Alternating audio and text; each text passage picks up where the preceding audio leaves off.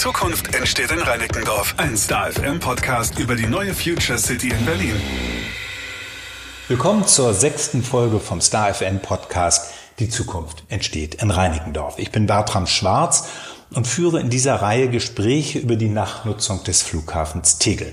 Wohnungen sollen dort gebaut werden, Unternehmen hierhin ziehen und auch Teile der Berliner Hochschule für Technik. Dazwischen ist aber viel Land, das auf unterschiedliche Weise genutzt werden soll. Heute spreche ich mit Rob Grotewahl. Er ist Leiter Park- und Freianlagen bei der Planungsgesellschaft Tegel Projekt. Guten Tag, Herr Grotewahl. Guten Tag, Herr Schwarz. Es gibt ganz verschiedene Geländeprojekte auf dem ehemaligen Flughafen. Für welches sind Sie denn zuständig? Ähm, ich bin letztendlich für alle Freianlagen zuständig. Und das sind ja nicht wenige, wie Sie schon gesagt haben. Wir haben auch sehr unterschiedliche Freianlagen. Wir haben sehr urbane Plätze, die wir in der Urban Tech Republic schaffen. Wir haben große Parkanlagen zwischen Urban Tech Republic und Schumacher Quartier. Wir haben einen Quartierspark mitten im Schumacher Quartier. Sehr viele Fläche, sehr groß, sehr grün auch und für alle Anwohnerinnen und Anwohner dann später mal das, ja, der wichtigste Raum, wo die sich draußen aufhalten können. Und Sie planen das im Voraus? Wir planen das nicht. Wir sind Bauherr und wir beauftragen Planer, die das für uns machen. Und da haben wir sehr gute gefunden. Wir haben Atelier Leudel binden können, denke ich, eine der bekanntesten Landschaftsarchitekten aus Berlin, die zum Beispiel den Gleisdreieckpark geplant haben. Und für den Schumacher-Quartier haben wir das Büro Weidinger binden können. Und was machen die genau? Zum Beispiel jetzt? Die machen jetzt die, äh, die Planung. Die sind jetzt fleißig dabei, Konzepte zu entwickeln für den Freiraum, aber auch schon technische Details auszuarbeiten, so dass wir dann hoffentlich in ein, zwei Jahren anfangen können, die Freianlagen dann auch zu bauen. Also Gegraben und Stauden werden noch nicht besetzt. Im, Im Moment nicht. Im Moment sind die Kampfmittelräume noch dabei, Altlasten werden saniert. Es müssen auch noch Flächen abgebrochen werden. Gerade in der Urban Tech Republic ist ein Großteil der späteren Freianlagen jetzt noch Beton und da muss dann natürlich auch erst abgerissen werden. Und die Maßnahmen, die laufen jetzt. Das Bauen von den Parks erfolgt dann in ein bis zwei Jahren. Wie weit sind Sie denn mit der Kampfmittelräumung? Mit der Kampfmittelräumung, ich denke mal, man muss das nach Gebiete trennen. Im Schumacher-Quartier haben wir vielleicht ungefähr ein Viertel bis ein Drittel der Fläche äh, geräumt. In der Urban Tech Republic nur sehr wenig noch. Und sehr wenig heißt schon sehr, mal den Spaten geschwungen? Der, der, der Spaten ist geschwungen. Das sind erste Maßnahmen, sind auch erfolgt. Aber die großen Flächen müssen noch abgerissen werden und äh, bereinigt werden. Große Flächen heißt, wie viel ist das ungefähr? Das sind mehrere Dutzend Hektar, so echt mehrere Dutzend Fußballfelder, die wir ja. äh, Kampfmittel reinigen. Wenn später die, äh, die Projektentwickler kommen und dort Gebäude bauen wollen, müssen die deren eigenen Fläche noch räumen. Das mhm. heißt, und später wird es nochmal eine etwas größere Maßnahme. Sie haben eben verschiedene Geländetypen erwähnt. Hm. Ich habe jetzt bei der Vorbereitung auf dieses Gespräch was gelesen von Quartierspark, Landschaftspark und Tegler Stadtheide. Ist das so ungefähr richtig oder völlig falsch? Nein, das ist, äh, das ist richtig. Äh, mitten im Schumacher-Quartier haben wir den Quartierspark, ein Park von etwa fünf Hektar, wo die 10.000 Anwohnerinnen und Anwohner vom Schumacher-Quartier dann später dann ihren Freizeit nutzen können. Angrenzend an dem Schumacher Quartier haben wir den Landschaftspark. Der ist noch mal größer, 25 Hektar oh, insgesamt. Mhm. Ein bisschen extensiver, da kann man auch schön Picknick machen, da kann man Fußball spielen, da kann man auch mal einen Drachen steigen lassen und so weiter. Etwas größer. Und da anschließt dann die Tegler Stadtheide. Das ist eine Fläche, wo hauptsächlich die vorhandenen Biotope geschützt werden sollen und weiterentwickelt. Die Fläche wird nicht von uns beplant und bearbeitet, aber wird durch die Grünen Berlin GmbH entwickelt. Verstehe ich es richtig, dass diese drei Räume völlig unterschiedlich bewirtschaftet werden sollen in Zukunft? Na, die haben schon sehr stark miteinander zu tun. Äh, die Tegeler Stadtheide ist eine Landschaft, eine offene Landschaft geprägt von Heide- und Trockenrasenbiotope. Und die Idee ist von Professor Weiding entwickelt, dass, dass die Landschaft sich bis in das Quartier hinein bewegt. Und äh, man kann natürlich nicht mitten in einen dicht besiedelten, äh, sehr stark genutzten Parkanlage einfach Heideflächen äh, lassen. Er schlägt vor, die Heide zu entwickeln, zu intensivieren und auch etwas schöner und, und spannender zu machen. Und die Heide soll dann aber das Rückgrat bilden für die Freianlagen. Sprich, es wird da auch tatsächlich Heidekraut zu sehen sein. Also so wie man das von der Lüneburger Heide kennt? Ja, äh, auch. Es, es wird auch Heidekraut geben, der dann auch blüht zu dem ja. entsprechenden Zeitpunkt, aber immer dann angereichert mit, mit schönen weitere andere blühende Pflanzen.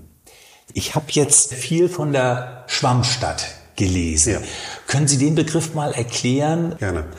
Der Schwammstadt oder das Schwammstadtkonzept bedeutet eigentlich, dass die Stadt wie eine Art von Schwamm für Regenwasser funktioniert. Das heißt, früher oder oft jetzt noch wird Regenwasser aufgefangen, in einen Gully gesteckt und dann ist das Wasser weg. Es geht dann zur Kläranlage, wird in den Fluss eingeleitet und ist dann für immer verschwunden. Äh, die Schwammstadtidee ist, dass man das Regenwasser vor Ort hält, so lang wie möglich. Das Wasser dann verdunstet oder versickert, aber das Wasser soll auf jeden Fall nicht abgeleitet werden. Und dazu haben wir unterschiedliche Konzepte entwickelt. Im Schumacher Quartier setzen wir sehr stark auf Verdunstung. Da werden große Verdunstungsbeete gebaut, die das Wasser dann zurückhalten und zum Beispiel in die sommerliche Hitze etwas abmildern, indem das Wasser dann nach und nach verdunstet. Das ist die, der Hauptzweck, weswegen man Verdunstungsflächen anlegt, damit es da verdunstet und Kühle schafft? Genau, es ist die Idee, dass wir den natürlichen Wasserkreislauf abbilden. Auch im Bestand ist es so, dass ungefähr die Hälfte des Regenwassers verdunstet und nicht alles versickert. Und diese natürliche Wasserkreislauf versuchen wir nachzuahmen. Aber es ist natürlich auch wichtig, die andere Hälfte dann zu versickern, sodass das Grundwasser neu gebildet werden kann. Ende des 19. Jahrhunderts bekamen die europäischen Städte Abwassersysteme, einige sehr viel früher, aber Berlin in der zweiten Hälfte des 19. Jahrhunderts. Mhm. Und äh, ich weiß, dass es da zwei verschiedene Prinzipien gibt. Mhm. Eins in der Innenstadt und eins außerhalb hier. Können Sie das mal erklären? Ja, ich bin Landschaftsarchitekt, so kein ausgewiesener Experte für äh, Entwässerungsplanung, aber in der Innenstadt haben wir ein Mischsystem. Das heißt, Schmutzwasser und Regenwasser wird zwar getrennt gesammelt, aber letztendlich kommt es in das gleiche Röhrchen, geht zur gleichen Kläranlage und wird dort behandelt. Und das ist quasi das Antibild zu, äh, zum Schwammstadt. Das Wasser wird dann aufgesammelt und ist weg. Das ist etwas, was wir nicht wollen. Das System, was in den Randbereichen von Berlin gebaut wird und was wir auch in der Urban Tech Republic bauen wollen, ist das sogenannte Trendsystem. Das heißt, Schmutzwasser geht dorthin, wo es hingehört, zur Kläranlage. Und Regenwasser wird vor Ort gesammelt, gespeichert und dann versickert und verdunstet. Ich komme aus Frohnau, da kennen wir diese Teiche, die da angelegt mhm. worden sind. Das ist im Grunde von vor über 100 Jahren schon das Prinzip, was Sie bevorzugen? Genau, so ist es. Äh, die Schwammstadt-Idee ist ja nicht neu, wurde äh, schon vor Jahrtausenden in China praktiziert.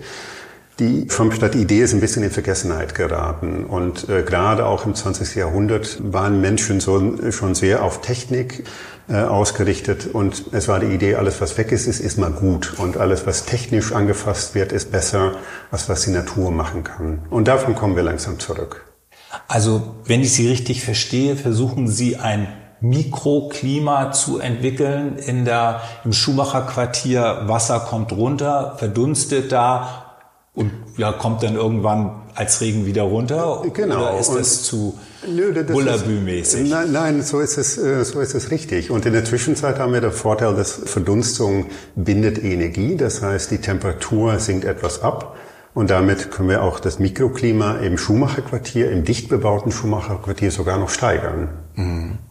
Nun reden wir jetzt über normalen Regen. Die äh, Klimaveränderungen, die wir überall feststellen, bringen ja auch Starkregenfälle. Mhm. Wir hatten hier in Berlin im Juni 2017 zwei Starkregenfälle. Mhm. Und was machen Sie in so einem Fall, wo sehr viel Regen kommt? Zum Beispiel im Schumacher-Quartier haben wir davor gesorgt, indem äh, das natürliche Gefälle, sprich das Gefälle in der Straße, in Richtung Quartierspark leitet. Der Quartierspark ist insgesamt tiefer angelegt als das Schumacher-Quartier. Das heißt, bei einem Jahrhundertregenereignis oder noch größer laufen wir keine Gefahr. Was heißt noch größer? Jahrtausend? Naja, wir, wir haben unsere Berechnung auf äh, zwischen 200 und 500 Jahren angelegt. So oh. Äh, Zeiträumen, die auch mit, mit dem Klimawandel wir wahrscheinlich nicht mehr erleben werden. Das tiefe Anlegen von dem Park äh, hat den Vorteil, dass Mensch und Gebäude nicht zu Schaden kommen. Natürlich wird dann ab und zu mal der Quartierspark etwas unter Wasser stehen. Und das wird dann ein See. Das wird dann temporär ein See. Äh, wir sind ja in Berlin, das heißt, wir haben sehr sandige Böden und das Wasser ist dann auch innerhalb von 24 Stunden wieder weg. Aber die Häuser sind gesichert, Keller laufen nicht voll und es kommt keine Person zu Schaden. Sie sprechen hervorragend Deutsch. Aber ich habe gelesen, dass Sie aus den Niederlanden kommen und dort auch studiert haben. Ist das richtig? Das ist richtig. Ich hab, Wo haben Sie studiert? Was haben Sie für eine Ausbildung? Äh, in Wageningen habe ich studiert ja. an, an einer Universität und habe dort Landschaftsarchitektur studiert. Was ist das? Sie haben es jetzt, jetzt, schon ein paar Mal erwähnt. Erklären Sie mal, was Sie ähm, gelernt haben. Der Landschaftsarchitekt gestaltet den nicht bebauten Freiraum. Das heißt, alles, was kein Haus ist, kann durch einen Landschaftsarchitekt geplant werden. Straßen, Plätze, Parks, aber auch große äh, Landschaften draußen außerhalb der Stadt. Und seit wann sind Sie hier bei uns in Tegel? Ich bin seit 99 in Berlin und arbeite seit über vier Jahren für die Tegel Projekt GmbH. Wollen wir über Biodiversität sprechen? Sehr gerne. Also ich habe gestern mit äh, unserer Tochter, äh, einer unserer Töchter ist Biologin mhm. und macht gerade ihren Doktor und zwar über Waldböden. Und da ja. habe ich dann gesagt, Rike, ich spreche morgen mit Herrn Grotewahl, was soll ich den denn über Biodiversität fragen? Ihr mhm. Institut hat auch das Wort Biodiversität im Namen. Und äh, da hat sie gesagt, ja, das ist ja so ein Modewort. Ähm, frag ihn doch als allererstes mal, ob es mehr um Pflanzen oder um Tiere geht. Ja, sowohl das auch. Die Natur besteht aus Pflanzen, Tieren und natürlich auch das nicht lebende Boden und so weiter. Aber unsere Biodiversitätsstrategie, wenn Sie vielleicht darauf anspielen, beschäftigt sich sowohl mit Pflanzen als auch mit Tieren. Was ist wichtiger? Das kann man nicht sagen. Beides sind wichtig. Die eine ähm, oder das eine kann nicht ohne das andere. Schmetterlinge wird es nicht geben ohne, ohne Pflanzen. Und Fledermause wird es nicht ohne, ohne, ohne Mücken und so weiter geben. Also eine das blöde heißt, Frage.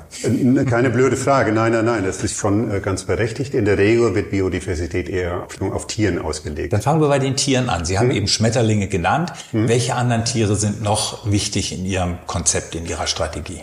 Oh, es gibt eine ganze Bandbreite. Wir haben unterschiedlichste Tiere ausgewählt. Äh, die Nachtigall zum Beispiel, Eichhörnchen, Fledermäuse und so weiter, aber auch Wildbienen. Wildbienen haben es im Moment nicht so einfach in der Stadt und wir versuchen mit ganz kleinen Maßnahmen dort äh, die Lebensräume für Bienen zu verbessern. Welche Maßnahmen sind das? Man kann dabei denken an, an Gründächer, die angelegt werden, wo kleine Sandflächen platziert werden, sodass die Wildbienen dort einen Ort finden, wo die ein Nest bauen. Es kann aber auch sein, dass ein Gebäude nicht ganz perfekt gebaut wird, dass ab und zu mal eine kleine Ritze offen gelassen wird, sodass die Tiere da Unterschlupf finden. Sie sind hier im Fuchsbezirk, Leinickendorf. Wie sieht's mit anderen Tieren wie Füchsen, Wildschweinen, Rehe aus? Äh, so größere Tiere ähm, gibt es im Moment nur begrenzt. So im Flughafen gibt es ein, eine Handvoll Füchse, die es schon seit Jahrzehnten gibt, die zum Teil auch gefüttert wurden von äh, Mitarbeitern von der Flughafengesellschaft. So, die sind sogar ganz zu, äh, zutraulich. Wildschweine sind natürlich immer eine Herausforderung. Das sind Tiere aus der Natur, aber machen auch sehr viel kaputt und im direkten Umfeld von Menschen sorgt das doch eher für Konflikte. Und die locken wir nicht aktiv an. Also dann äh, haben wir über Tiere gesprochen, jetzt mhm. über Pflanzen. Was sind da die, die wesentlichen Pflanzen? Wir haben über die Heide eben schon mhm. gesprochen. Was für weitere Pflanzen, auf welche Pflanzen legen Sie besonderen Wert? Wir versuchen mit der Freiraumgestaltung sehr nach das Jetzt zu gucken und auch äh, nach der Umgebung. Das heißt, wenn wir Pflanzplan machen, dann versuchen wir uns zu orientieren an den umgebenden Grünflächen. Das heißt, wenn wir Bäume pflanzen, dann gucken wir im Volkspark Jungfernheide oder in der Rehberge oder im Forst Jungfernheide, was, was dort wächst und das wollen wir dann auch ins Quartier hineinbringen. Und was wächst da? Auch das sind alle mögliche äh, Bäume wie Eichen, wie Birken, äh, wie Tannen und Kiefern. Ich habe äh, dann gelesen von der Filterfunktion von Bäumen. Das ist ja auch allgemein bekannt. Aber vielleicht können Sie, wo ich jetzt einen Fachmann hier habe, die Filterfunktion von Bäumen in solchen zu planenden Landschaften einmal erklären. Ja, Bäume filtern tatsächlich die Luft. Die nehmen Luft auf und äh, geben, geben Sauerstoff ab. Äh, die Blätter dämpfen Geräusche, sind, was das angeht, auch ganz wichtig in eine dicht bebaute Stadt, wo normalerweise auch die, die Häuser dann eher Lärm reflektieren, fangen die Bäume das auf. Und sie saugen das Luft, äh, in der Luft, indem die äh, Staub binden. Nun leben da ja auch Menschen, nicht mhm. nur Tiere und da sind nicht nur Pflanzen. Äh, wie wollen Sie denn die Bewohner beteiligen an Ihren Plänen und können Sie nachher mit Ihren Landschaftsräumen auch etwas anfangen? Das letzte zuerst, ich hoffe ja. Ich, ich mache das schon seit längerem und unsere Planer auch. Und die Freiräume, die die geplant haben, werden in der Regel sehr gut angenommen. Die Beteiligung von Menschen ist im Moment natürlich nicht so ganz einfach. Äh, der Flughafen war immer leer, unbewohnt und das heißt, wir können noch nicht mit potenzielle äh, äh, Bewohnerinnen und Bewohnern in Kontakt treten. Das werden wir aber zum Teil nachholen, indem wir große Teile von den Parks zu Ende bauen, aber bestimmte andere Flächen einfach zusammen mit den Anwohnerinnen und Anwohnern entwickeln. Ja, wenn man durch Berlin fährt, sieht man an fast jeder Ecke, also an, an ganz erstaunlichen Stellen, Kleingärten mhm. und Vereine. Wird es sowas auch geben? Sowas direkt nicht. Wir planen aber mit Urban Gardening. Das heißt, die Flächen, die von den Anwohnerinnen und Anwohnern beplant werden, da können die dann auch Urban Gardening betreiben, wenn die das möchten. Wenn die lieber eine Yoga-Wiese ähm, oder eine Tanzbühne dort entwickeln wollen, dann wird es eben kein Urban Gardening. Aber wir hoffen natürlich alle, dass sie auch in den Parks da das Urban Gardening betreiben. Bisschen Englisch kann ich. Ich mhm. mag das immer nicht so gerne, diese englischen Ausdrücke, weil die häufig verschleiernd eingesetzt werden. Mhm. Also Sie sprechen vom städtischen Gärtnern. Was ist denn das? Das Städte für Gärtner ist, dass die, dass die Flächen nicht vom Bezirk äh, gepflegt werden, aber für die Anwo äh, durch die Anwohnerinnen und Anwohner und dass die dort dann zum Beispiel ein Hochbeet pflanzen, wo die Tomaten ziehen können oder in, in kleine Kartoffelacker setzen oder äh, zum Beispiel auch Obstbäume pflanzen in einen Park. Die Flächen werden dann, wie gesagt, von den Anwohnerinnen und Anwohnern betreut und gepflegt, aber eben ja, in eine Parkfläche. Ein anderes Element, was einem überall auffällt, sind Sportplätze. Mhm. Und die Frage, wird es auch Sportvereine geben, die dort Sportplätze haben werden? Wir sind im Moment noch auf der Suche nach äh, geeignete Flächen äh, dafür. Im Landschaftspark haben wir ein Großspielfeld angeordnet. Vielleicht kommen in TXL Nord noch weitere dazu. Es werden ja hoffentlich auch Kinder und Jugendliche dort einziehen, in das Schuhmacherquartier und einen richtigen Bolzplatz und Fußballplatz wird es das geben? Natürlich. Oder das, ähm, man kann äh, keine Stadt für, für Menschen, auch junge Familien bauen, ohne dies zu berücksichtigen. Das heißt, im Quartierspark, im unmittelbaren Umfeld der Wohnung haben wir sehr viele Spielplätze, auch einen Bolzplatz für etwas kleinere Kinder und im angrenzenden Landschaftspark wo man ein bisschen weiter weg von den Häusern ist, wo Krach auch nicht mehr so eine Rolle spielt, da können dann die Jugendlichen auch ordentlich abhängen. Da gibt es Skateanlage, da gibt es Kletterfelsen, äh, Streetball und so weiter. Es ist uns übrigens wichtig, dass wir da nicht nur die Kinder berücksichtigen, aber auch die, wie sagt man jetzt, Best Ager, so etwas ältere Leute können sich dann auch dort sportlich betätigen. Ja, Thema Rollatoren und Rollstühle sind ja auch zu berücksichtigen. Ganz, ganz wichtig, genau. Wir wissen, dass unsere Gesellschaft immer älter wird. Das heißt, all unsere Park- und Freianlagen werden komplett barrierefrei. Mhm. Und das nicht nur für Menschen im Rollstuhl, aber auch natürlich auch für Sehbehinderte. Werden wir immer für gute Kontraste sorgen, so dass sich da keine Zuschade kommt. Unsere Tochter hat dann auch gesagt, fragt nach dem Monitoring. Also mhm. nach der nach einer Überprüfung sagen zu, zu Monitoring. Und da habe ich dann das Wort bei Ihnen in Papieren von Tegel Projekt gelesen, Monitoring in Form eines Dauerforschungsprojektes. Das hört sich ja wild an. Werden da die Bewohner zu kleinen weißen Mäusen in Laboratorien? Nein, natürlich nicht. Nee, nee, nee. Auf Datenschutz wird natürlich selbstverständlich geachtet, aber es ist uns wichtig, dass wir die Entwicklung der Vegetation, der Pflanzen und Tiere, dass wir die auch, dass wir die auch dauerhaft monitoren und kann man da sagen überwachen oder ist das das falsche deutsche Wort? Na, wir versuchen zu, äh, zu beobachten, beobachten besser, und ja. möglichst dann auch ohne direkt einzugreifen. Äh, früher war es so, dass wenn man Insekten oder den Bestand an Insekten untersuchen wollte, musste man die alle fangen und töten und dann identifizieren. Das wollen wir nicht mehr. Wir setzen da eher auf, auf neue Technologie mit Drohnen oder mit Kameras oder was auch immer. Auch Technologie, die wir jetzt noch nicht kennen, kann später eingesetzt werden. Jetzt kommt die Frage nach dem Zeitplan, die kommt immer. Mhm. Sie haben eben gesprochen von Kampfmittelräumung und Betonreste und Gebäude, die noch weggeräumt werden müssen. Wann haben wir denn da einen, einen schönen Park, der für die Öffentlichkeit zugänglich ist? Für uns ist immer wichtig, dass in Urban Tech Republic, wenn da die erste Arbeitnehmer dort einziehen, wenn die BHT dort einzieht, dass auch die wichtigsten öffentlichen Räume fertig sind, sprich der Campusplatz, der Loop Park und so weiter. So, das wird wahrscheinlich so um 2028 sein. Und das Gleiche gilt dann auch für das Schumacher-Quartier. Sobald die ersten Anwohnerinnen und Anwohner einziehen, ist der Park fertig. Das war Rob Grotewahl, Leiter Park- und Freianlagen bei Tegel Projekt. Ich werde mich für den äh, kommenden Podcast oder danach auch um einen Gesprächspartner oder Gesprächspartnerin von Grün Berlin bemühen, um noch mehr über die weiteren Landschaftspläne zu erfahren. Für heute vielen Dank, Herr Grotewahl. Sehr gerne. Die Zukunft entsteht in Reinickendorf. Ein Podcast powered by Star FM, dein Rockradio Network. Mehr Infos, alle Folgen und jede Menge Maximum Rock findest du auf starfm.de und in der Star FM App.